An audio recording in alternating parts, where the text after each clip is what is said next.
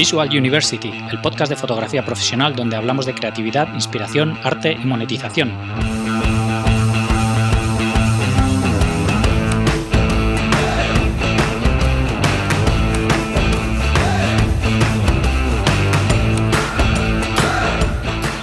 Bienvenidos al episodio 87 de Visual University. Soy Gonzalo Manera, fotógrafo profesional, y hoy tenemos con nosotros a Santi G. Barros, videógrafo y fotógrafo de retratos. No conocía el trabajo de Santi y fue mi mujer Marta la que me recomendó hablar con él y me enseñó su trabajo. Me gustó mucho lo que hace, así que le he traído al podcast. Además, como se dedica principalmente al vídeo, además de hacer retratos más por afición, es un perfil diferente a los que suelen venir al podcast y estoy seguro que os va a gustar mucho esta entrevista. Antes de dar paso a la charla, quería comentaros que varios oyentes me habíais pedido alguna forma de apoyar económicamente el podcast. A los que me habéis escrito os lo agradezco profundamente ya que lleva mucho trabajo preparar cada episodio. Así, he creado una página para poder hacer donaciones al proyecto, que pueden ser puntuales o recurrentes del importe que queráis.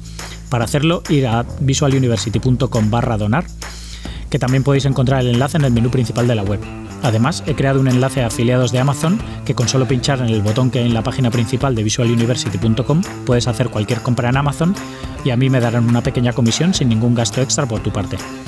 Os agradezco mucho a todos el apoyo para seguir sacando este proyecto adelante.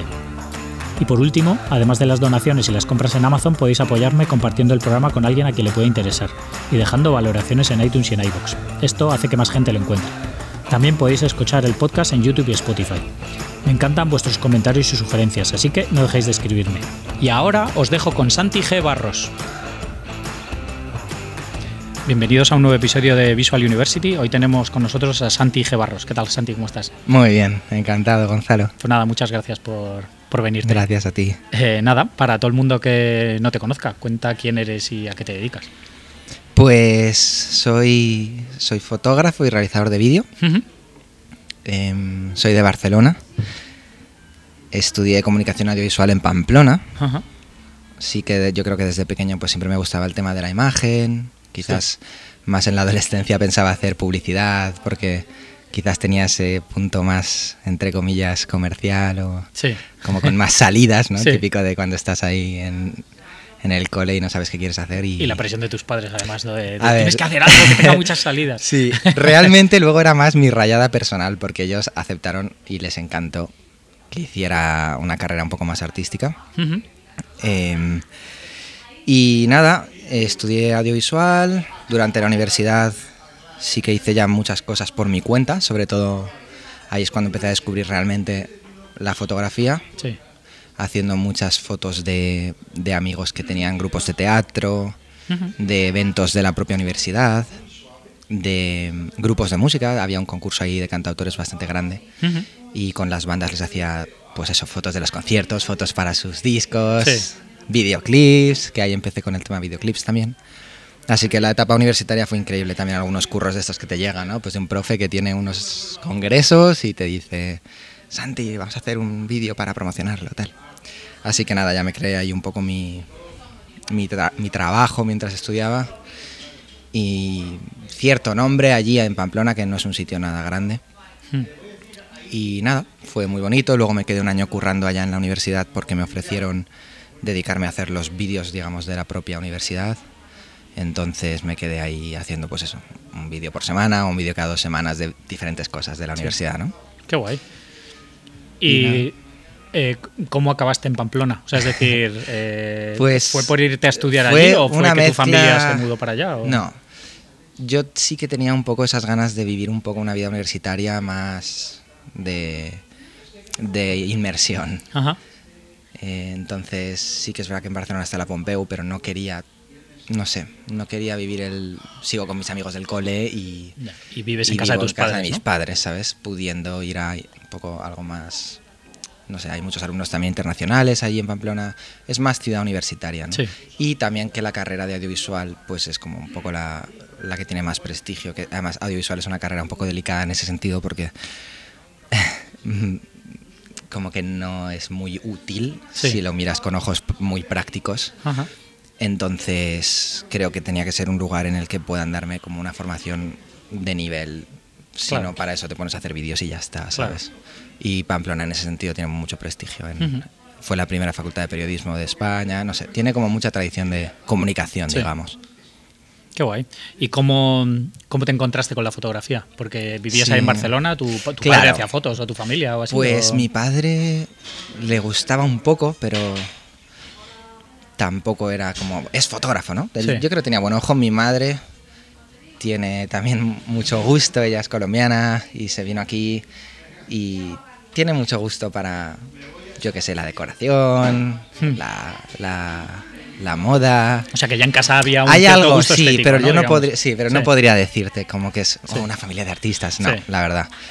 Mi hermana es dos años menor que yo y estudió arquitectura y es muy, muy crack pintando. Entonces algo ahí hay también, Sí. pero no te podría decir somos una familia de siempre, tal, desde pequeño mi padre, no. O sea, no hay eso. Sí.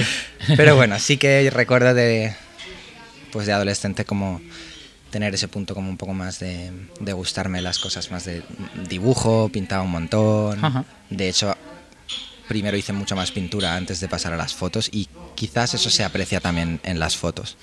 Sí. Pero bueno, em, sí, o sea, no hay ese rollo como de, "Buah, familia de artistas. Que hubiera estado guay, pero bueno, también me parece bonito como Sí, sí, que sí, no al lo final, haya. claro, tienes, tienes tu, tu entorno artístico, ¿no? Al final, ¿no? Que todo eso son influencias Claro. que vas teniendo, ¿no? De referencias visuales y de, de gusto y de estilo y todo. ¿no? es. ¿Y, ¿Y cuándo empezaste a hacer fotos? ¿Empezaste de pequeño? Entonces, Empecé, de- a ver, yo creo que sí que hice algunas fotos de estas, tipo, tengo 15 años, tengo 14 años, mi padre me deja para una excursión Sí, que me voy con mis colegas, una cámara digital de estas extrañas que, ¿sabes? Típicas cámaras que nunca supe por qué se hacían así, de estas que se giraban, Sí. unas pantallas extrañas Las cuando Nikon empezaban las digitales. había, ¿no? Sí.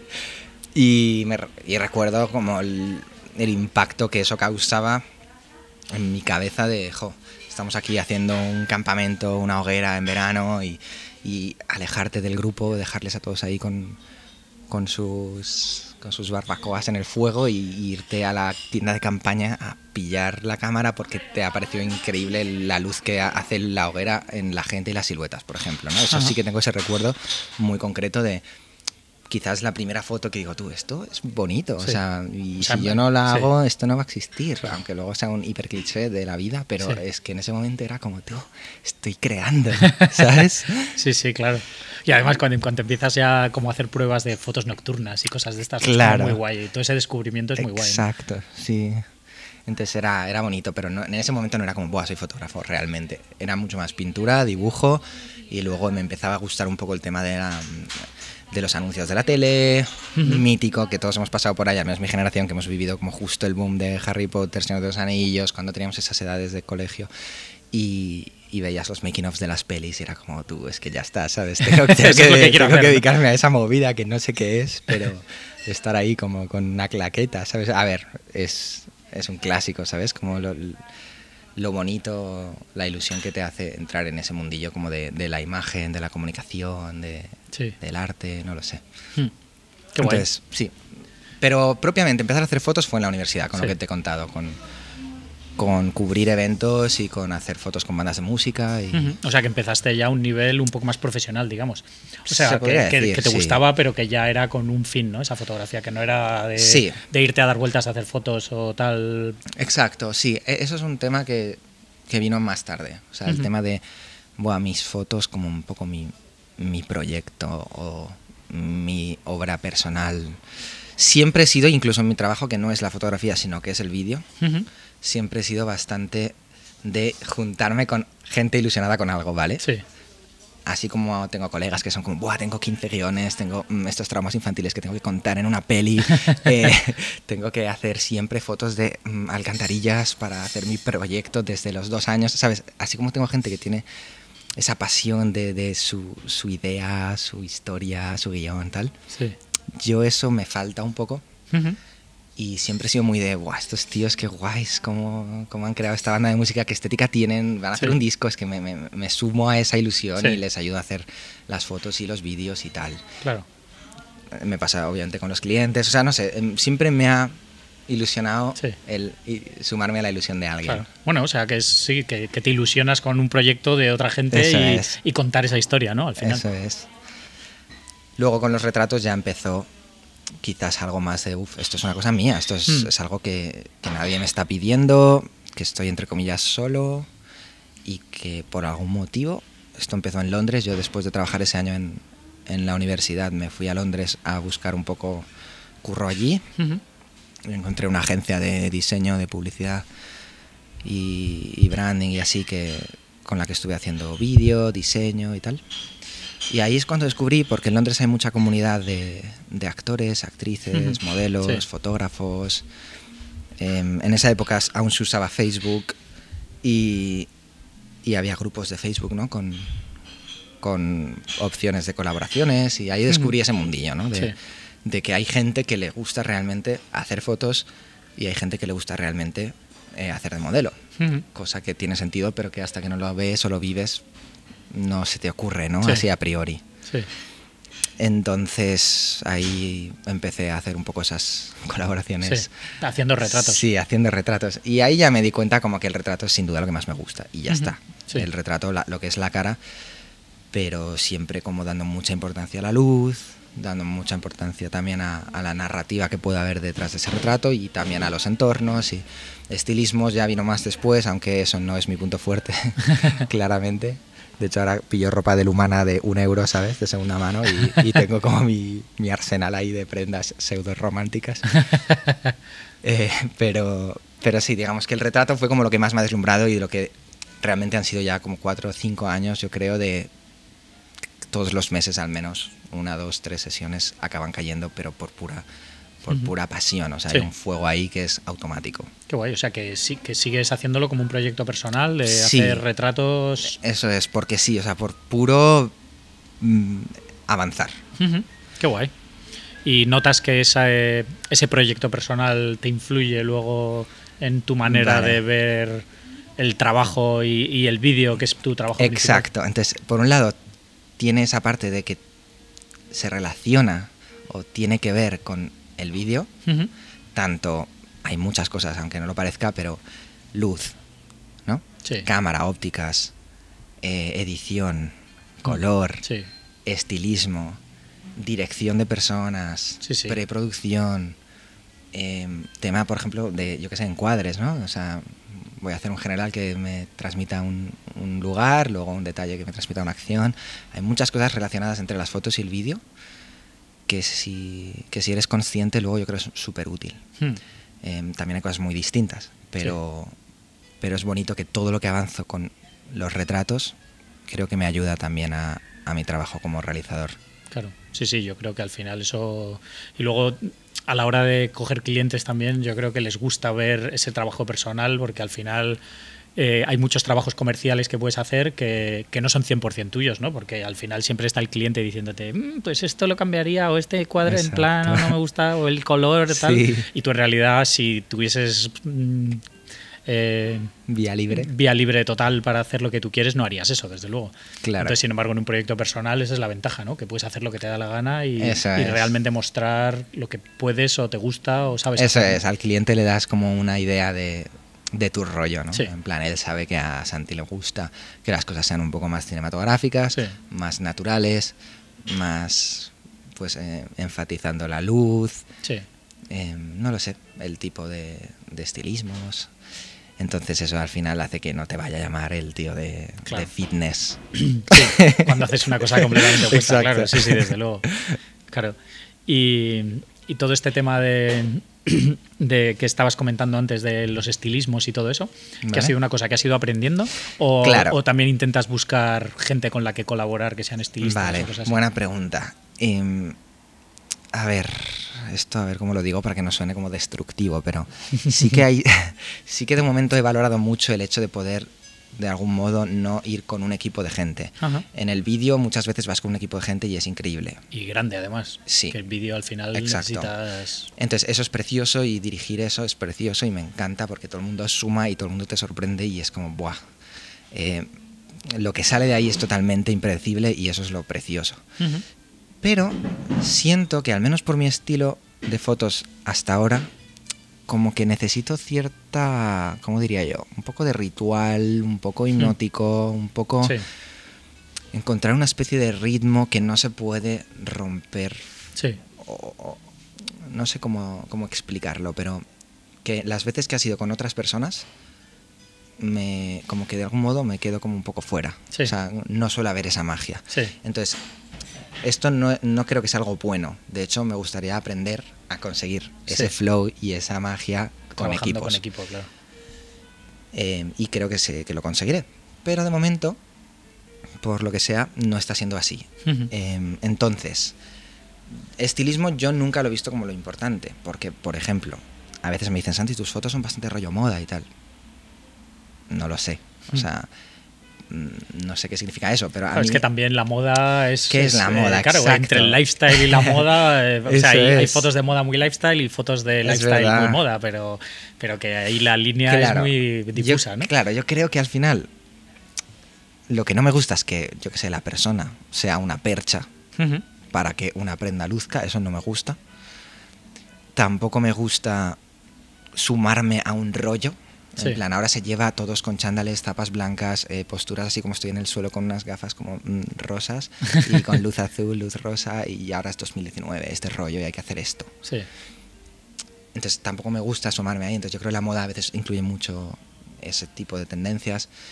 Em, tampoco el mundo del maquillaje exagerado, por ejemplo, no me atrae de Hmm. momento, aunque tengo algunas colegas maquilladoras y es increíble lo que consiguen, pero por lo que sea, de momento no es por el camino por el que quiero ir. Y, y entonces, la moda como industria, no, de hecho, me pasó justo ahora que lo preguntas la semana pasada. Tengo una amiga que se llama Ana Naveiro, que es estilista y también tiene su marca de, de prendas y diseña y tal. Y entonces yo ahora me he vuelto un poco loco porque he descubierto a Paolo Roversi, que es este fotógrafo Sí. bueno, de moda italiano y tal. Que bueno, me sonaba, pero nunca me había puesto como a stalkear su trabajo a full. Sí. Y entonces me, me motiva mucho con el tema este de pintar con la luz, de exposiciones lentas, de ver qué pasa, un poco como si las cosas se mueven y se quedan borrosas y, Hmm. y justo le conté a esta chica y me dijo, jo, pues hagamos una editorial. Y yo no, es que no sé muy bien ni qué es una editorial, la verdad. Porque al final quieras que no es una cosa de la moda, una editorial. Sí, sí, sí. Y me explicó y dijimos, vale, pues ella tiene unas prendas y ha conseguido también algunas prendas de, de- de marcas. Y entonces fuimos ahí, hicimos una sesión súper experimental con pintando con luz, que eran como pinturas, básicamente. Ujú. O sea, parecían como acuarelas sí. las mandó a la editoria, eh, a las revistas y tal. Y unos días después es como, Santi, lo siento, no nos las han cogido porque nos han dicho que tiende demasiado a fotografía artística. Entonces fue como, no sé si esto es bueno, si Sí, es malo, no pero está- claramente mi intuición estaba bien. O sea, Sí, no estoy para eso, de momento, al menos, creo. Sí, sí. Bueno, o, o a lo mejor esa revista no es el, el Pero creo que la mandó. objetivo de eso, Sí, claro. pero creo que lo mandó a Mazo Revistas. Sí, Entonces, no sé qué significa, pero bueno, poco a poco. claro, sí, sí. Bueno, al final tú sigues, a, a lo mejor de repente dentro de unos años se pone súper de moda ese estilo Ya ves. y todo el mundo quiere que les hagas sesiones de esas, que nunca, Podría nu- ser. nunca sabes. ¿no? que yo creo que al final si, si a ti te pide hacer una cosa, lo suyo es Claro. tirar por lo que te pide y no por lo que se lleva, ¿no? Claro, eso sí, yo creo que cada vez lo tengo más claro. Y en lo que decías del estilismo más a día de hoy, pues lo que pasa es que llegó un momento en el que yo les decía a los modelos en plan, jo, molaría si traes prendas así más románticas, vintage, victorianas, con un punto así o más fantasía, pero no me vengas con ropa que pueda parecer de catálogo de Zara de 2020 Claro. o aún peor mm, de 2015, ¿sabes? Sí. Entonces, cosas neutras o cosas que puedan hacer que la cara sea lo, lo importante, ¿no? Sí. O el gesto, lo que sea. Y te verían con el chándal o te venían con una blusa ya. Entonces, mm, fue como necesito tener un plan B para estos casos, Claro. porque si no pierdo muchas opciones. Porque además mis sesiones son muy largas, muy intensas y hay mucha variedad dentro de la sesión. O sea, nunca, nunca voy con una idea, siempre es exploración Sí. ya sea un interior, ya sea la ciudad, ya sea el campo, ya sea una casa abandonada, siempre es exploración y siempre es como nunca sé qué va a pasar. Entonces, para eso necesito como tener ases en la manga de estilismo. Claro. Entonces lo que descubrí fue el Humana, que ahora me siento un poco Humana ambasador, porque, porque básicamente es una tienda de segunda mano que a veces se pone como a 3 euros, 2 euros, 1 euro y de repente tienes todo a 1 euro. Y jo, si te vas a 6 humanas en un día, siempre acabas encontrando alguna blusa épica, rollo Claro. muy victorian y muy mi rollo, ¿sabes? Claro. Entonces nada, ahí vamos. Entonces tengo ya ahí mi armario como parezco como de, de teatro, ¿sabes? Como Sí. con los trajes ahí. Nada, todo bien.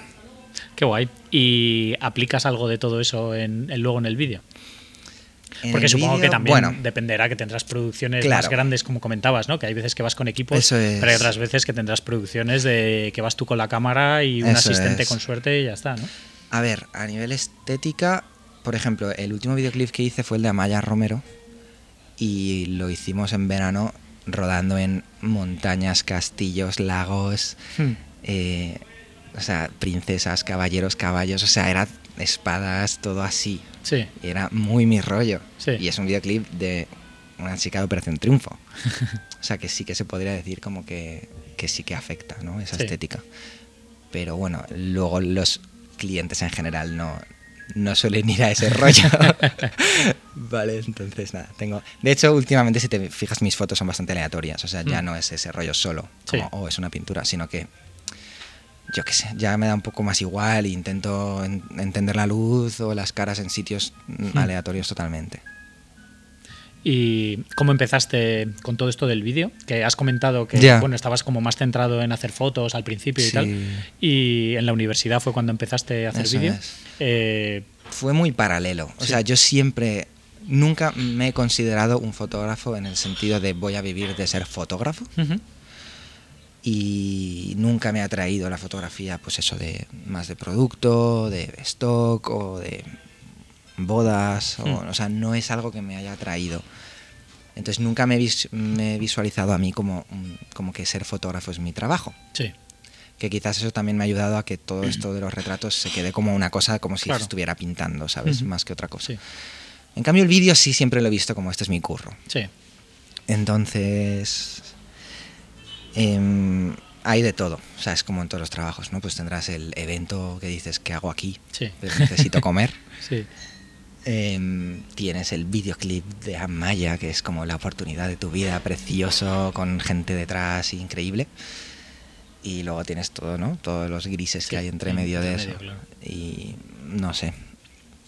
O sea, es muy variado y muy interesante. Y yo creo que como requiere más planificación, más cabeza, más tiempo, más material, más gente, al final creo que es un campo de batalla mucho más intenso y creo que se madura más ahí sí. que con las fotos, mm, creo. O sea, así a priori, obviamente puedes hacer fotos súper producidas, épicas, que, que también molan, pero no sé, hasta que no sean Lee Bobitz no creo que pase. Pero cuando empezaste en la universidad, Sí. empezaste ya igual que con las fotos un poco a Totalmente, nivel profesional. o sea, ya de- paralelo. Sí, o sea, profesional te refieres a que te pagan. Sí, bueno, que te pagan o no necesariamente que te pagan, pero ya digamos que, que ese vídeo, o sea, que ibas ya, por ejemplo, a cubrir un evento, que ibas a hacer Vale, o sea, algo. que había como que había un un fin, cliente, que no, entre era, que no era comillas. tú que estabas con tus colegas diciendo, venga, vamos a hacernos un corto Vale. así de cachondeo entre Vale, vale. colegas. Sino que, Pues sí, totalmente paralelo. O sea, Sí. mientras yo hacía las fotos a, a mis colegas tocando en el concurso de cantautores, pues estaba grabando un congreso para un profesor de mm, biología, ¿sabes? Entonces fue totalmente paralelo. Sí. O sea, hacer fotos como hacer vídeos fue al mismo tiempo. sí.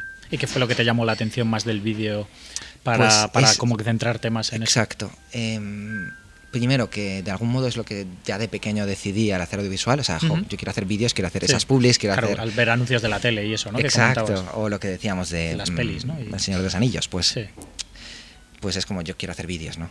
Hmm. Eso por un lado. Y luego al ver que realmente puedes contar historias de una forma como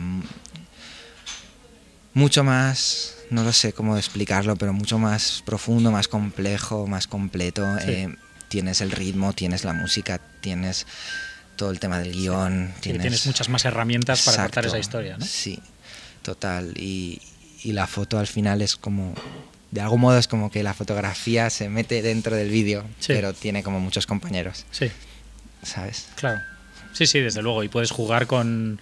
Porque en una fotografía, a lo mejor, bueno, a ver, puedes contar una historia con una sola foto, Claro. ¿no? pero muchas veces necesitas una serie de fotos para contar la historia realmente, ¿no? De, de lo que comentabas antes, de un plano abierto, que te sitúa un plano más cerrado Eso de detalle, es. tal, ¿no? Que, que con una serie de fotos sí que cuentas una historia, ¿no? Eso y el vídeo al final es todo eso en movimiento, ¿no? Pues Claro. además de música y además de y todo, voces ¿no? y diálogos y personas y es, es mucho más difícil también. sí, sí. De hecho, quizás ese es uno de los temas de estos últimos años, ¿no? El, el paso de todos con nuestra cámara de fotos podemos hacer vídeos. Sí. Por lo tanto, todos los fotógrafos se convierten en filmmakers de Sí, repente, Sí, pero es verdad que el oficio de, del vídeo es muy diferente. sí, sí. sí. Entonces, e- esa especie de, de tensión yo creo que es bonita como de, de observar, ¿no? Hmm. Ver, pues eso, mucho fotógrafo que se pone a hacer vídeos, pero tiene mentalidad de fotógrafo mientras hace el vídeo. Sí, Y entonces, cómo eso surge o, o el resultado de eso comparado a alguien que es puro cine sí. y se pone a hacer fotos, Claro. es interesante, no sé, Claro. sin más como un tema, pero... Sí, no, no, estoy de acuerdo. Que al final yo creo que alguien que, que es más de vídeo, como mínimo tiene más esa preproducción que un fotógrafo a lo mejor, de- bueno, depende de qué tipo de fotografía, ¿no? Pero que muchas veces en fotografía vamos mucho más a lo que, lo que estabas comentando tú de tus sesiones, ¿no? Que nunca sabes lo que va a pasar ni lo que vas a hacer. Es. Sin embargo, cuando vas a rodar En tienes que tener las cosas mucho tener- más claras, ¿no? Que, es. que siempre mola estar abierto a lo que surge, pero, pero tienes ya como una especie de guion en la cabeza y probablemente un storyboard Eso o alguna es. historia, ¿no? Sí, totalmente. Hmm. ¿Y eh, todo eso lo preparas tú también o como Ahí ya depende mucho de cada proyecto. Hmm. Sí que hay clientes muy de Santi, eh, haznos tú esto, y yo hablo con ellos y exploramos. A veces digo, pues pilla un guionista que me ayude más a escribirlo. Yo no me considero como especialmente bueno en la parte de guion. Sí, Eh, a mí se me da mejor la parte más central de pillar ya algo un poco cerrado y darle como esas imágenes o ponerlo, ponerle patas ya y, y rodarlo y tampoco soy especialmente bueno editando, ¿sabes? Estoy como en la parte central, yo creo, del Sí. proceso. Eh, pero sí que obviamente los proyectos más pequeños muchas veces estás tú sí, y te estás toca tú. hacer todo, claro. Totalmente, sí. Claro, pero cuando, cuando puedes intentas que tener gente que te haga todo eso, o sea, por ejemplo, Eso un es. editor, Claro. o sea, intentas... Eso es. También depende mucho de, por ejemplo, si estás trabajando para una agencia o para una productora, muchas veces ellos tienen ya Sí, sus editores, equipos, ¿no? claro. Entonces tú lo que haces es como dirigir la edición, pero no te vas tú con el portátil ahí a cortar. Sí, Ahí depende mucho de cada vídeo. Claro. O sea, si es un vídeo más de Santi, hazme un vídeo tú, en plan, y ya. O si es como tenemos este proyecto de IKEA, eh, somos una agencia y entonces tenemos que rodar tal, tal, tal, y lo edita otra persona, ¿sabes? sí. Y que ya a lo mejor tienen unos planos muy definidos porque Exacto, ya tienen sí. claro desde los directores de arte y todo eso qué es lo que buscan y que Exacto, sí, totalmente. ¿no? Y tú eres más un ejecutor de Exacto, esa idea, ¿no? sí, estás ahí como pues dando seguridad a la gente, o un poco co- confiando o dirigiendo sobre todo el ritmo, el, el tono de la pieza, pero está todo bastante clarito ya. Sí. ¿Y cómo empezaste a tener, bueno, tus prim- tu primer cliente has, has dicho que era la universidad, ¿no? Fue, exacto, el primer... O sea, aunque ya había hecho bastantes curros así, de estos de lo que te he contado, ¿no? Pues proyectos aleatorios del entorno universitario que son como trabajitos, en el fondo. Sí. Em, el primer trabajo oficial, aunque en el fondo era una beca, Sí. eh, fue el de ser el realizador de la universidad. Y luego ya en Londres fue cuando descubrí esta, este estudio donde empecé ya como a, a rodar más cosas. Pues, por ejemplo, hemos hecho muchas cosas para Banco Santander. Pero te fuiste allí sin nada. Me fui y- bastante a pelo, la Sí. verdad. O sea, fue un poco en plan motivado de esto de, "Buah, Sí. voy a comer el mundo y luego Sí. te comes los mocos. ¿Sabes? Sí. Pero bueno, de hecho tengo un vídeo que se llama Se fue a Londres y que es ese concepto. O sea, Sí. es un amigo que es músico, una amiga que es bailarina y otro que es escultor, pintor y, y es como sus vidas. Es como un poco documental, así medio artístico y es como, en plan, que no sé, o sea, por irte a Londres no vas a triunfar necesariamente, ¿sabes? Sí. Y entonces, nada, fue muy interesante y yo qué sé, estuvo, fue una época muy bonita porque ya era como, jo, esto es un banco, Hmm. entonces puedes decir lo que quieras, eh, esto es arte o no, pero yo qué sé, es un banco, ¿sabes? Entonces Sí. tampoco, o sea, no, la pieza que vas a hacer no va a cambiar la historia del arte, ¿vale? Sí. Sí, que creativamente. Exacto, no- tiene sus, sus Sí. límites. Pero también es verdad que al final el mundo del corporativo es, es interesante porque son historias. Sí. Y los clientes muchas veces tienen unos, ¿no? Un- unos límites o unos referentes muy concretos y muy cerrados y, Hmm. y muchas veces no hay mucha libertad. Sí. Entonces jugar con esos límites a mí siempre me, me parece casi más estimulante que el, oh Santi, tú eres el artista, haz lo que quieras. Sí. Porque es como, yo qué sé, vale, no Sí. sé qué hacer, no sirvo Claro. para nada, ¿sabes? Claro. En cambio, cuando es como, tú, queremos hacer este tío en este sitio con esta corbata y es como, ¿y si no tiene corbata? Oh, arte, ¿sabes? Entonces, entonces Eh, eso es bonito. Y luego también es que hubo suerte y muchas historias era, jo, pues vamos a rodar a Buenos Aires, a Santiago de Chile, a Sao Paulo, en unas favelas. Hmm. Eh, pues una historia de un emprendedor que ha montado no sé Sí. qué para dar microcréditos a la gente de allí. No sé, o sea, era en el fondo era un poco docu, ¿sabes? Sí. Y era bonito. Claro, sí que es, a lo mejor es más la faceta humana que la faceta creativa, pero Totalmente, Claro. sí. No, no vas a experimentar a nivel formal Sí. mucho, pero a nivel narrativo, a nivel más humano, sí. claro. Hombre, y también seguro que te sirvió mucho como rodaje de, de trabajar con agencias y con clientes. y Exacto, esto, ¿no? Porque exacto. supongo que, que el trabajo que tenías en la universidad era muy Había muy buen claro. rollo de salida, exacto. Claro. No es lo si mismo. habías sí. estudiado allí, ya conocías a la gente y todo es otro rollo, ¿no? Más, sobre todo si era encima medio beca, tal. pues- Total. O sea, es verdad que el concepto. O sea, la primera vez que te sientes un proveedor. Sí. De hecho, esto es una cosa que estoy últimamente como pensando, en plan, la mentalidad como de proveedor. sí. eh, eso es un shock. Porque Claro. al final dices, tú me tiene a mí como tiene a otros mil. Sí. Y hasta qué punto estoy yo porque él me quiere a mí. Sí. Entonces, ¿qué sentido tiene mi vida, sabes? no, entonces es como interesante, porque Sí. dices, jo, me han llamado a mí por algo. ¿Por qué? ¿Por mi precio? Eso es bueno o Claro, malo, ¿sabes? sí. O me han llamado a mí por boca oreja, eso es bueno o malo, eso Sí. es bueno, qué guay. ¿Por qué me recomienda la gente? ¿Por, ¿Porque arriesgo o porque mis ideas a veces se pelean con lo que el cliente quiere? Hmm. Entonces tengo que mantener eso. Entonces, Claro. aunque este cliente me dé más miedo porque es más grande o yo qué sé, tengo que pelearme con él. Claro. Entonces, no quiero, digamos, acabar en esa mentalidad de proveedor de, ah, no, pues tranquilo, píllate a otro y ya está, ¿sabes? Sí. No sé. Ese es otro tema que no voy a destapar ahora porque supongo que da para mucho, pero es... No, no, pero la verdad es que sí, que, que nunca sabes por qué es por lo que te están llamando a ti, ¿no? Si es el precio lo que les encaja o le Claro. gusta lo que haces o alguien lo ha recomendado y claro, sí, sí. Sí, será un que- equilibrio de todo, Claro. y pero sin duda yo creo que hay que optar por porque la gente te, te recomiende como una persona que trabaja bien o que Mm. pone corazón en las piezas eh, o, o que lucha por ideas buenas Sí. o no lo y con sé. el que da gusto trabajar, que no seas Exacto, un sí. gilipollas que luego Total. nadie te aguante, que luego hagas una cosa brutal, pero, Claro, es pero nadie te aguante durante el proceso Es verdad. Eso nunca entiendo cómo lo consigue gente así, ¿sabes? Pero Yo creo que tienes que ser súper bueno ¿no? para muy ser genio, capaz sí. de, de que la gente te aguante. por eso es. Y estuviste allí un año en Londres entonces. Estuve dos años. Dos años. Sí. Y siempre en el mismo sitio, trabajando allí en la Estuve en esa agencia un año y medio, creo. Bueno, el tema es que estuve un tiempo como ahí de becario y luego estuve un tiempo haciéndoles cosas como de freelance. Sí. Entonces cuando me puse de freelance empecé a hacer otras cosas. El problema es que la mayoría venían de España, porque Sí. al final cuando eres freelance, bueno, tú sabes, pero todo es muy de gente que te conoce, Sí. contactos. Claro. Hola Santi, ¿te acuerdas de mí? Sí, nos conocimos en la uni, estoy ahora en Madrid, estoy ahora en una agencia y queremos hacer un vídeo tal y no sé dónde estás. ah. Entonces me empezaron a llamar de Madrid Sí. y fue por eso, por lo que a los dos años me volví. Porque to- casi todos los trabajos Casi que salían los- eran exacto, de aquí. Exacto. Ujú. O sea, lo que había sembrado en esos años universitarios como que Sí. me empezó a dar fruto como Ajá. más tarde, pero en España. Sí.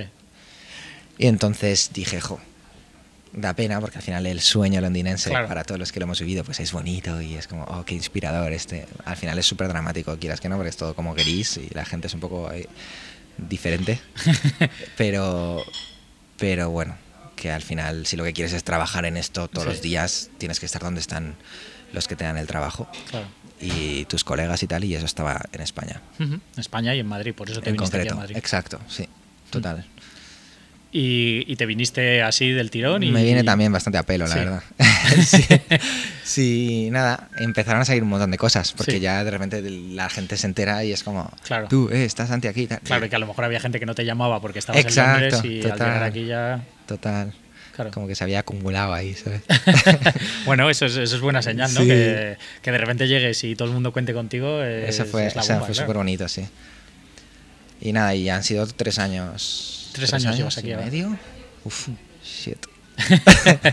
tres años y medio, chaval. Eh, sí. Y nada, ahora ya voy a cumplir 30 y ya es como la crisis. No, no, no, no, ahora hay que ver cómo nos reciclamos. Bueno, Yo creo que todavía que queda seguir. mucho por hacer. Es- a ver, a ver.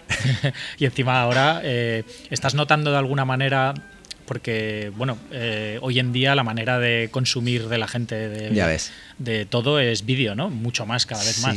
Eh, ¿Lo has notado de alguna manera? A ver, esto?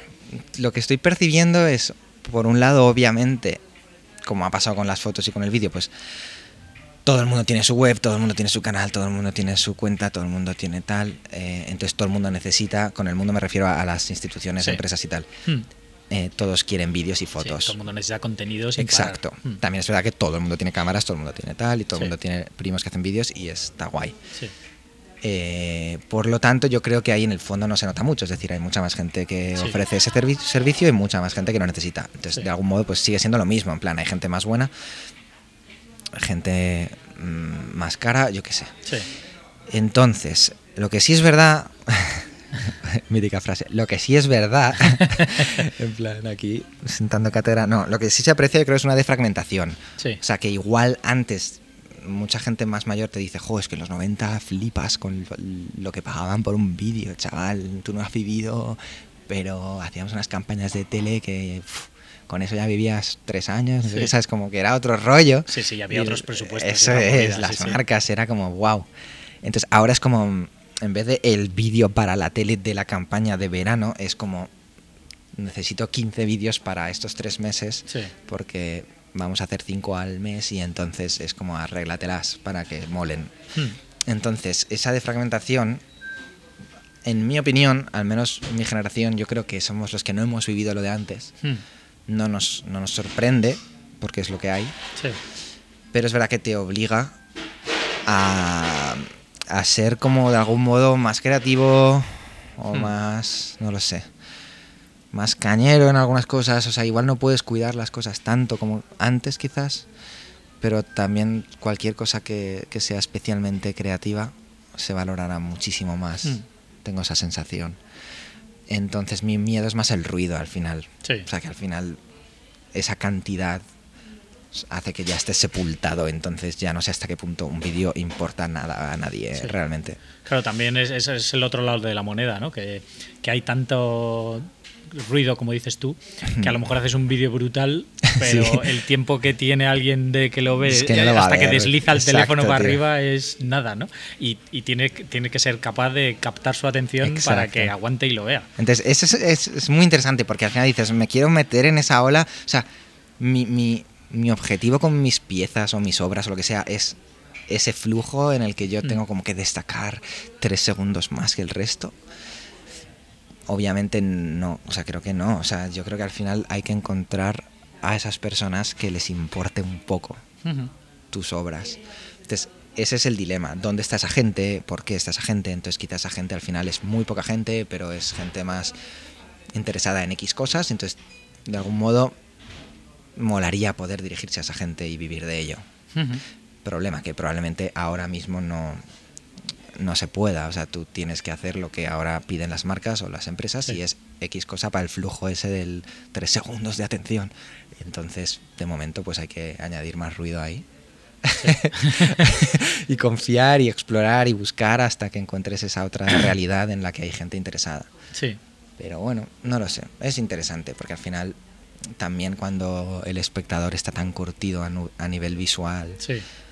No sé si Sí, es son- curtido. son más críticos, ¿no? Claro, yo no sé si es que saben más de vídeo y de foto o si es que están reventados de la cabeza. Sí. Bueno, estamos. Sí. Eh, eh, entonces ya es como que todo como que resbala un poco y, y entonces solo lo hiperbrillante Hmm.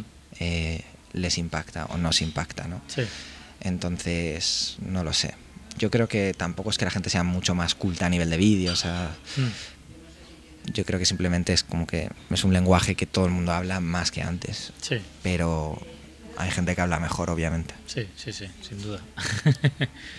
y, y eso, Instagram, no, no sé si ayuda o es un perjuicio. Ya, final. temas redes sociales, en Sí. plan, abrimos pastel. Em, yo creo, a ver, yo siempre he sido muy de que la red social al final es como el patio de la uni, ¿sabes? O sea, es ese sitio donde está la peña y tú pues puedes hablar a alguien, puedes no hablar a alguien, puedes mostrar, puedes liarla, puedes hacer cosas.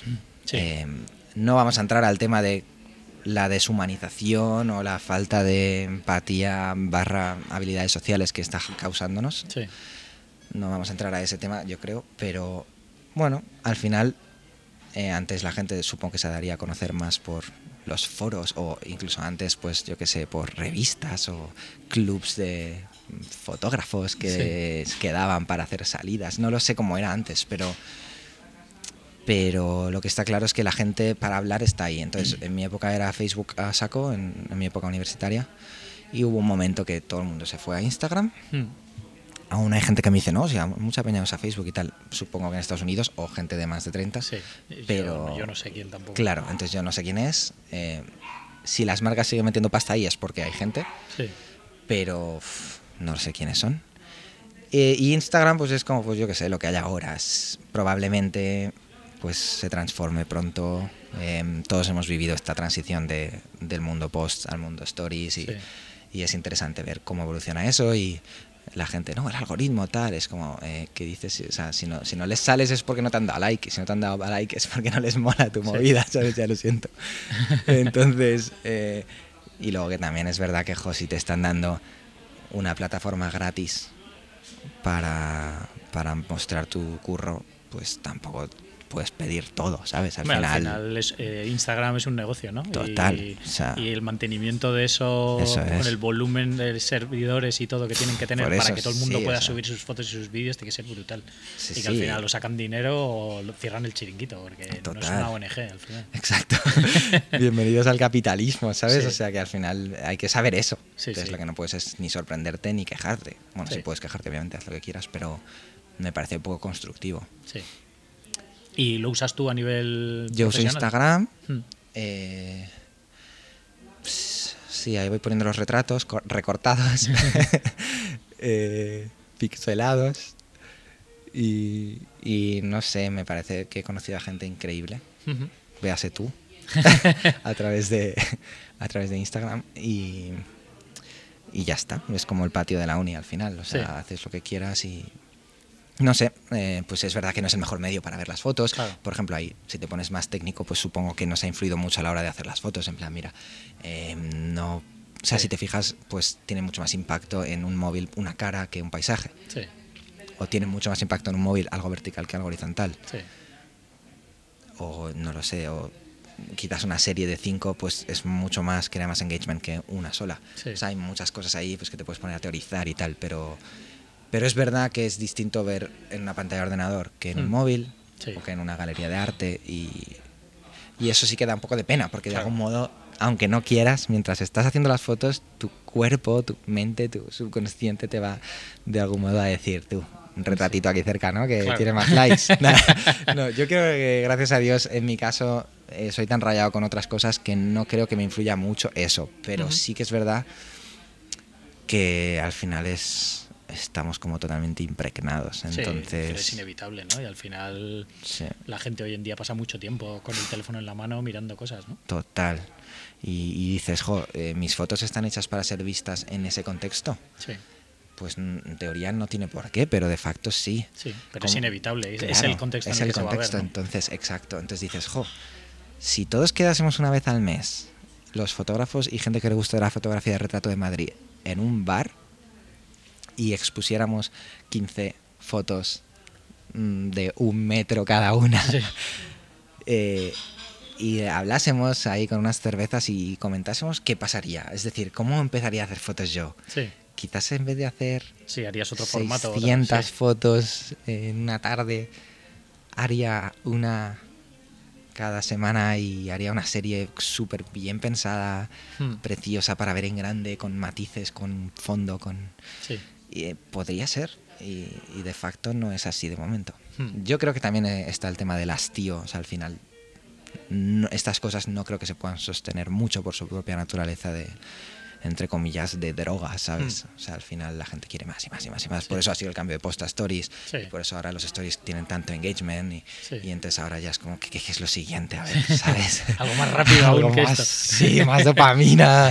Entonces, todo se va a ir alejando del momento de foto impresa y cervecita, ¿sabes? Pero bueno, es compatible y de hecho, gracias a Instagram estoy conociendo a gente de retrato en Madrid que es increíble y que nos estamos haciendo amigos ya en el mundo real. Hmm. Y, y que es eso, yo creo que por puro contraste, cuando estás en, el, en la tetería tomándote el té con esa gente y eso por contraste con lo Sí. que has vivido en las redes, es como que yo creo que el, el efecto péndulo va a estar ahí, o sea, Hmm. sin Sí, duda. Yo creo que, que eso hará que mucha gente también intente pasar a un formato más presencial, ¿no? De Eso verse es. las caras y menos Sí. todo por el teléfono, ¿no? Total. Sí, sí, o esperamos por lo menos que pase, ¿no? Tiene que pasar. Sí, sí, sí.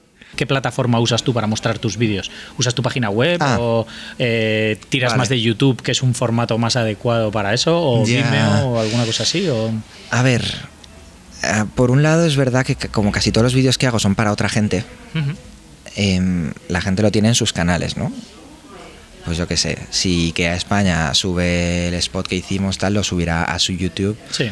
O si era una pieza interna, pues la subirán a sus movidas. Hmm. Entonces, yo a veces en YouTube no puedo meter esas cosas. Claro. Por ejemplo, si hago videoclip Sí. de Amaya, pues yo no voy a subir a mi canal de Amaya Sí. la canción Claro. de Universal Claro, pero a lo mejor en tu perfil en de Vimeo, Vimeo. sí, entonces ¿no? ahí Vimeo es lo que se usa.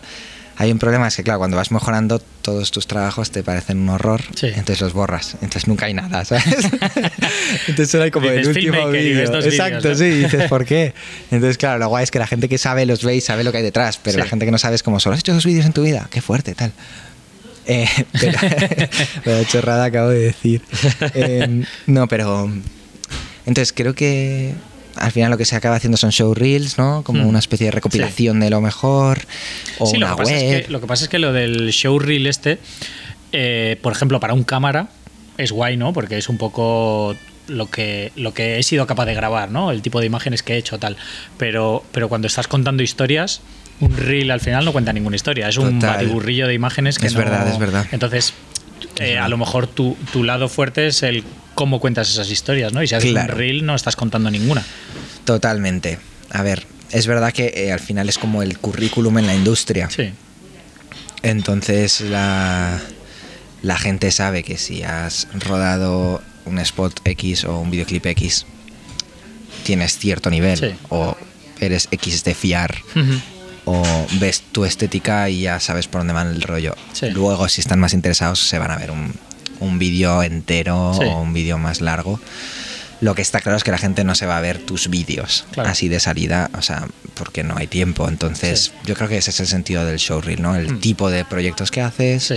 un poco el rollo de estética, el nivel, la factura, Hmm. y ya como eso te puede llevar a, vale, como narra. A ver, yo tampoco soy un director de actores, así una persona como que que sea como tengo aquí mi pieza de tres horas de una habitación en la que todo es interpretación y Sí. tal. Y entonces, que bien dirige a las per- No, o sea, ojalá algún día, ¿sabes? Pero de momento, no. Entonces, bueno, es un poco equilibrio, yo creo, entre Sí. ver alguna pieza Mm. entera y ver un showreel. Mm. Luego están las webs que también sirven para unificar bien todo y como dirigir un poco tú la mirada. Y las redes sociales, que al final son confusas porque tú vas a mi Instagram y parece que solo haga fotos, pero bueno. Hmm. Eh, al final es muy de boca a oreja, yo creo también. Sí. Entonces, de algún modo, con tener ahí las piezas preparadas para en cualquier momento soltarlas, sí, yo creo que ya, Claro. ya es suficiente. ¿Cuál es tu manera hoy en día de captar clientes más? ¿Es, es así más boca a oreja? Eh, O... Sí, de momento, a ver, yo estoy en una etapa ya en la que hay como un bastante flujo de, hola Santi, me habló de ti, Hmm. Em, hola Santi, vimos lo que hiciste, tal. Hmm. Que está guay porque ya te da esa especie de, entre comillas, seguridad, Sí. sensación de que tengo curro, Claro. sensación irreal de tener trabajo. Eh, pero bueno, que quieras que no, de facto pues se sostiene en el tiempo y al final Claro. hace que puedas sobrevivir, ¿no? Hay que tener un poco de confianza, Sí. que a veces falta, pero si la tienes ya, ya está. Sí. Pero sí que yo ya estoy en ese momento que creo que debería dar un siguiente paso y de coger y como ir a las productoras de Madrid Sí. y decir, "Mm, no quiero apalancarme con lo que me llega, Claro. ¿sabes? Quiero como siguiente nivel. Claro. Entonces estoy un poco en ese momento ahora. O sea, que estás verdad. empezando ahora a hacer eso. Sí, o estoy, de- estoy debería empezar, debería estar Empezando a pensarlo, ¿no? Exacto. No, no, ahí estamos. Mi hermano me está empezando a hacer de coach Sí. Que él es como lo opuesto a mí, él es como súper ordenado, ingeniero, tal. Y es como, a ver, Santi, esta semana, ¿qué vas a hacer? Y yo, "Ah, déjame. Yo soy creativo. Exacto. Sí, sí, yo creo Es que lo, lo de los creativos lo llevamos muy mal, esto de vender. Es una movida, pero joder, el coaching que suena como mazo Mr. Wonderful, vender humo y tal, y no, o sea, es súper útil, o sea, Sí. es increíble. Porque es como tener un jefe, ¿sabes? Que al final... Alguien a quien dar cuenta, Sí, ¿no? digamos. sí, sí, manera. que te vea con perspectiva, ¿no? Y te pueda dar ilusión, por ejemplo, en plan, es que no hago nada, no sé nada, no sirvo para nada. Y es como, a ver, Santi, para la semana que viene me haces una lista de los vídeos que has hecho este año. Y yo, pero no he hecho nada. Y es como, coño, he hecho 30 proyectos, tío, Sí. no me había... O sea, hola. Sí, Entonces, eso es, solo se le ocurre a alguien que te ve desde lejos, ¿sabes? claro. Sí, sí. Pues mira, lo recomendamos aquí a todo el mundo. Se busque un coach. Eso es. Aunque sea alguien hermano, familiar, ¿no? Exacto.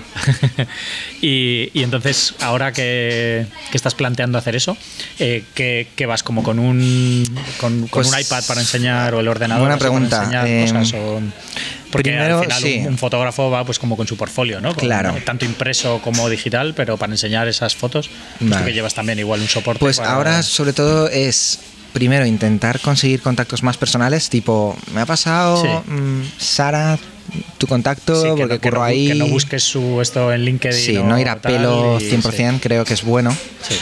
Como ya tienes como un pie de entrada, ¿no? Digamos, Exacto. de alguien que te ha referenciado y ya digamos que, que, que tienes como un, un punto de, de conexión de alguien de fiar, ¿no? Digamos. Y eso es un trabajo, porque al final Sí. tienes que decir, jo, mi amigo me habló de estos chicos que tiene una productora, venga, eh, ¿me puedes pasar el contacto de alguien de ellos? Ah, tío, sí, ten. Entonces, es, ese ejercicio, pues es, yo creo, el más importante. Y luego tener un, digamos, dos, tres piezas que digas, mírate esto. Sí. Entonces yo ahora tengo, sobre todo el videoclip de Amaya, yo creo que es como lo más bonito y que más habla de, de mí o lo que sea. Y ahora estamos preproduciendo otro videoclip de ese nivel Ajá. que a- aún no se puede decir, pero que puede que, que quede también como muy guay. Ujú. Y algún curro más grande, pues eso, como tipo Ikea o lo que sea. eh, bien juntito, yo creo que al menos ya te va para hablar y Sí. sé que es difícil y sé que el mundo de la publi ya a este nivel más top Sí. Es, jo, es, Sí, sí. es, un, es un hielo que hay que, que hay que romper. Bueno, pero teniendo, teniendo eso, ¿no? Al final IKEA Sí. no es un cliente, no es Claro. la cafetería del barrio, ¿no? Que, Claro, es verdad, pero jo, hay mucha gente increíble por todos lados. Entonces, Y luego también la peña está hablando ahora como de nueva crisis, tal, la gente está esperando, no sé yo muy bien ahora si hay pasta para poner en, en publi, tal. O sea, estamos en ese... Que puede ser un poco excusa también para tú cortarte las alas, ¿no? Pero... Pero bueno, que es normal y la gente del mundillo más que están todo el día rodando siempre te dice, tú, pues este mes está paradita la cosa. O sea, como que existe, Sí. ¿no? Una marea de algún modo en, el, en la industria en la que dices, jo, ahora se está haciendo mucho vídeo, ahora no. Hmm. Y Sí, eso... bueno, pero, pero también eso va anualmente, ¿no? O sea, es decir, tú ya sabes que en diciembre es un mes que no haces Ah, nada porque claro. es Navidades, que en Sí, enero no, suele ser más como tú. El año pasado en enero estábamos con 15 cosas y este Claro, tenemos una. Que te rayas, pero que luego lo mismo, a lo mejor eh, en febrero Sí, haces mogollón. que o sea, que, que siempre va un poco por oleadas, ¿no? Que Sí. De repente tienes dos semanas que no haces nada. y- Esperemos que sea eso. sí, sí. A lo mejor es el consuelo que Eso tenemos es. los autónomos. ¿no? Plan, no, sí, en agosto es mazo curro este año. y cuando haces proyectos como este, como el videoclip que estás comentando, Sí. eh, ahí te dan mucha vía libre para hacer lo que quieres o Em, a ver, el o- mundo del o hablas, videoclip. por ejemplo con, con con la artista, cantante por ejemplo en, sí. esta, en esta vez para ver qué es lo que busca Sí, y- a ver, es un mundo, yo creo. Yo lo estoy descubriendo este año, sobre todo. Yo había hecho videoclips con Joe La Reina, con Belice, que son grupos de los que te he contado que salieron de mi uni. Ujú. Y era precioso porque era con mis amigos y ya está. Pero Sí. ahora de repente hay un sello detrás, ya sea pues eso, Sony, Universal, Warner, tal. em, que son gigantes y que están súper acostumbrados a trabajar con un montón de realizadores y artistas de todo tipo y, y ya están como muy curtidos, ¿no? Entonces yo creo que por un lado hay el, ar- el artista en sí que quiere, que transmite con esa canción, con ese álbum, ese proyecto, lo que sea. Y luego estás tú, que al final se supone que si te llaman es porque Sí. quieren que Quieren aportes algo. que aportes claro Exacto. Eh, entonces, eso es un buen equilibrio, la verdad. Entonces yo creo que ahí la clave es que haya química con el artista, Claro. ¿vale? porque la idea inicial parte del artista Es- la es- idea o sea, inicial es- yo creo parte de la canción. Ajá. En teoría los artistas no tienen por qué ser directores de vídeo. No, bueno, pero me refiero que a lo mejor el rollo que tenga, porque al final un videoclip Sí. no es como, o sea, mm, se te puede ir la olla lo que quieras en un videoclip. Es verdad, es verdad, es Todo verdad. vale, ¿no? O sea, es decir, que, Buena, que no, sí. no, no tienes que, que ni siquiera salir cantando ni Claro, nada es verdad nada, que ¿no? hay una libertad igual, ¿no? Lo que- total. Lo que, El- hagas, ¿no? El videoclip siempre ha sido eso, el campo de Claro. batalla del vídeo como para explorar. Claro. También es verdad que es muy fácil decir que estás explorando cuando no sabes lo que estás haciendo Sí. o que estás haciendo cosas como en plan imágenes ahí porque a- sí, ¿sabes? ¿no? En plan, tú un playback aquí, otro playback aquí, cuatro planos con 16 milímetros y ya está. En plan, Y- ¿por qué? y ¿Sabes? cosas movidas y claro, grano y eso fuera, es, ¿no? tío, en plan, buah, arte. Pues hay que ir con cuidado, porque eso es muy tentador también. Entonces, mm, no lo sé, yo creo que hay que meterse bastante en ese artista e entender qué está haciendo, eh, por qué me han llamado a mí, de qué va la canción, mucha transparencia también, de, de hablar las cosas. Y luego hay el tema de Presu, que en teoría eh, no suele ser muy grande para lo que a veces realmente puede llegar a impactar esa pieza. Eso es Sí. una de las paradojas del mundo de los videoclips, yo creo. Y es que, jo, la gente los consume a full Sí. Y Sí, muchas es veces que no se yo paga. creo que muchas veces lo ven como que la gente lo consume, pero no ganan dinero de eso. ¿no? Exacto. A ver, sí, total. O sea, no sé el tema de monetarización de YouTube cómo funciona. Luego igual petan estadios, ¿sabes lo que te digo? Claro, es que es, Es verdad que no lo petan por tu vídeo. Bueno, pero, pero probablemente les guste la canción, eh, vean el vídeo y digan, joder, qué vídeo más guapo, Sí. tal, lo ven en YouTube varias veces eh, Claro. y eso hace que vayan al concierto luego y se compren la camiseta. O sumas una narrativa al, al artista, Claro. ¿sabes? O sea, añades a su personaje. Sí. O añades como a su propuesta o a su, a su A su discurso, imagen, su- a su claro, imagen. Mira, Rosalía, ¿sabes? Tú, Rosalía, si no fuera por su look y sus vídeos de Canadá y tal, es verdad que jo, sería otra cosa. Hmm. Sí, sí, es todo, Entonces, todo básico, a menor escala. O cosas de esas, Claro. ¿no? que, que es toda la imagen y toda la parafernalia. Eso es, y eso le suma a la música, quieras que no, aunque Claro. mucha gente se- del mundo quizás más pureta musical pueda decir, jo, es que ahora se está dando más importancia al vídeo que al tema. Hmm. Y dices, jo, pues puede ser, pero jo, es que. La sí, pero, es un- una realidad, al fin y Sí, al cabo. no A- sé. A lo mejor el purista no le mola, pero es la realidad de, Claro. de lo que consume la gente, ¿no? Claro. Sí, al final Y- son personas claro. que están interpretando algo, entonces. Claro, Y la discográfica como discográfica, o sea, como como la, los que comercializan esa música, ¿no? Eh, deberían Claro. bueno, tenerlo en cuenta, ¿no? Al final, que es Total. Entonces, nada, es un, es un campo muy bonito. Yo creo que es un poco duro porque muchas veces lo haces como a la vez que estás intentando currar en otras cosas y nunca ganas pasta. Y además es como. Como mucho cambio, mucho lío. O sea, es, es interesante. Hmm. Como, sí, como para curtirse Sí. el mundo del videoclip. Hombre, tiene que ser chulo, la verdad. Y, y luego el, el trato ese con el artista tiene que estar bien Sí, también. ¿no? es como precioso conocer a esa gente. Hmm. Sí. Y de, y crear algo juntos, ¿no? Porque al final, bueno, no sé hasta cuánto se involucra el artista en. Ahí depende mucho. Yo creo que hay artistas súper desprendidos. En plan, tú no me rayes, yo me dedico a hacer música, ¿sabes? Y haz lo que quieras. lo que te dé la gana, ¿no? Y hay gente súper en plan, tengo clarísimo que tengo estas referencias, Hmm. este es mi rollo. Sí. Entonces, nada, tema. eh, pues eso, trato con personas al final, ¿no? Como todos estos trabajos. Claro. Y supongo que tendrá un montón de preproducción y luego Sí. de rodaje será bastante poco, ¿no? Sí, eh, el de Amaya fueron cuatro jornadas en realidad, o sea, fue una ida de olla, pero también porque era fue un, un proyecto como especialmente mágico en el que todos estamos como súper ilusionados con la idea, eh, Amaya y su manager como que confiaron infinito en nuestra idea de golpe, o sea, contra, o sea, yo no esperaba que fuera tan así y es una idea súper arriesgada porque nadie hace vídeos pre-rafaelitas o mm, románticos eh, ahora en 2019 así en general, ¿sabes? Sí. y confiaron tanto que fue como pues a full, ¿sabes? Y todos Sí. lo hicimos un poco por amor y por crear algo y ya está. Pero claro, eso tampoco se puede hacer siempre. No, claro. Que tienes que pagar el Entonces, claro. por eso, entonces es, como en algún momentito puntual se hace y, y es precioso, pero luego, claro, tienes que conseguir equilibrar, ¿no? Que, Claro. que es arte, pero es trabajo, ¿sabes? Y luego de edición es mucho trabajo editar Eh, videoclip así. depende, yo creo que si sabes lo que estás haciendo no debería ser mucho trabajo. Sí, si tienes ese pre- esa preproducción Eso bien es. hecha, ¿no? si has grabado cosas a ver qué pasa, igual luego es más duro, pero pero de salida no, no debería ser. O sea, a ver, la edición tampoco, me, ya te digo, no es mi punto fuerte y mis colegas editores es como que les admiro infinito, porque eso sí que es como un arte que de repente te puede cambiar todo 100% Sí, sí. y dices, pero ¿por qué? O sea, no sé cómo, ah, no sé. Sí, que coge tus imágenes y Sí. hacen ahí magia y Claro, sale o una sea, cosa nunca había pensado empezar con esto, empecé con esto y realmente es lo que había que haber hecho desde el principio, ¿sabes? Y ellos lo se dan cuenta, pero también porque no han rodado eso. Claro. Sí.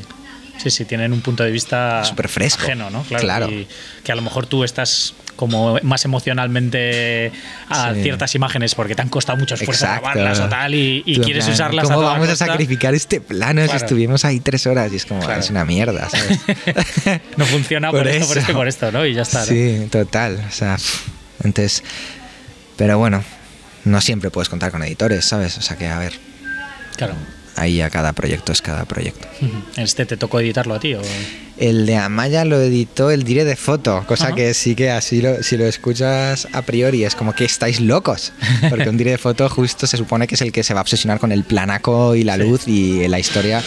El problema es que es Jorge Rojas, que es un genio, y entonces él también es realizador, también es editor, o sea, es como muy genio. Entonces, un poco entre todo el equipo, sobre todo él y yo y el otro director, que es Gabriel Pout, con el que dirigí el videoclip, eh, entre los tres y ayuda de más gente, lo montamos en plan comuna un poco, ¿sabes? Sí.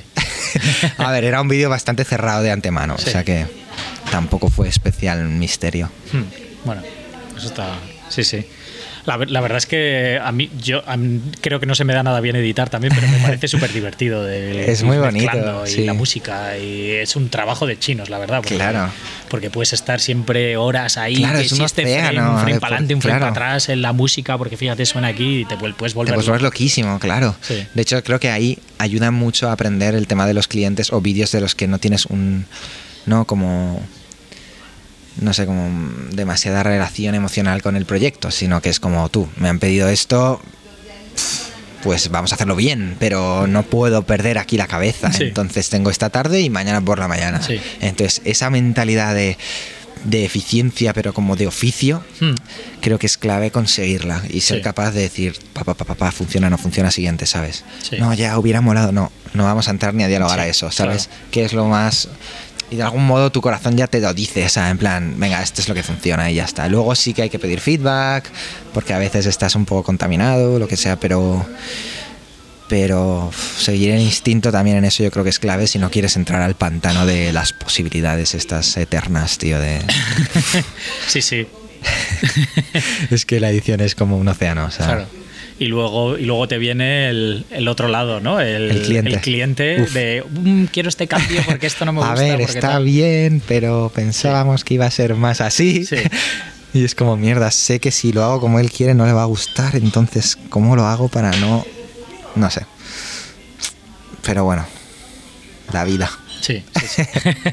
El- el- lo, lo que nos toca, ¿no? Lo de- entre ser un poco fiel a lo que quieres hacer y, Sí. y, y- y que el cliente se quede Claro. contento y sea algo que le funciona, ¿no? A ver, no hay nada más precioso que convencer a un cliente de que él estaba equivocado. sí. Pero, Pero, y no... que, pero y que luego, y que luego le funcione. Claro, no, no, eso es lo eh, precioso, claro. o sea, porque, pero claro, hay clientes que son un amor y se fían y es como, pero no porque yo sea el amo, eh, ningún genio, sino porque igual él ha, él ha hecho un vídeo y yo he hecho 100, ¿sabes? Sí. Entonces, como la gente que, los clientes que escuchan, los clientes que están abiertos a, a cambiar, y luego hay clientes que tienen ideas buenísimas, o sea, que Mm. dices tú, o sea, hola, eh, quiero hacer eso como me has dicho que lo hagas, ahí ya está, porque es súper buena idea y está Sí. súper bien pensado, pero no lo sé, o sea, cuando hay uno que notas que te está dando el... Mira, Santi, hemos pensado en hacer un vídeo de un minuto.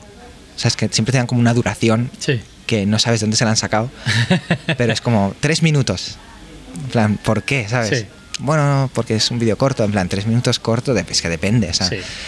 eh, entonces, cuando van y tú notas que ellos no saben muy bien qué quieren, Hmm. ahí es lo que digo de la mentalidad de proveedor. Si te pones en plan, bueno, da igual, sí, hacemos esto, genial, págame, ¿sabes? Sí. Si vas así, es más, al menos para mí es más difícil como ilusionarme y Claro. meter ahí toda la carne en el asador. Claro. Si tú vas, hijo, está guay vuestra idea, pero ¿qué os parecería esto? Sí. Ah, a ver, en plan así, así, así, ala, ala, venga, y, y es difícil hacer eso, no, en realidad, tal.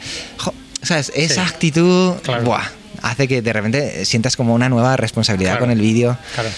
No lo sé.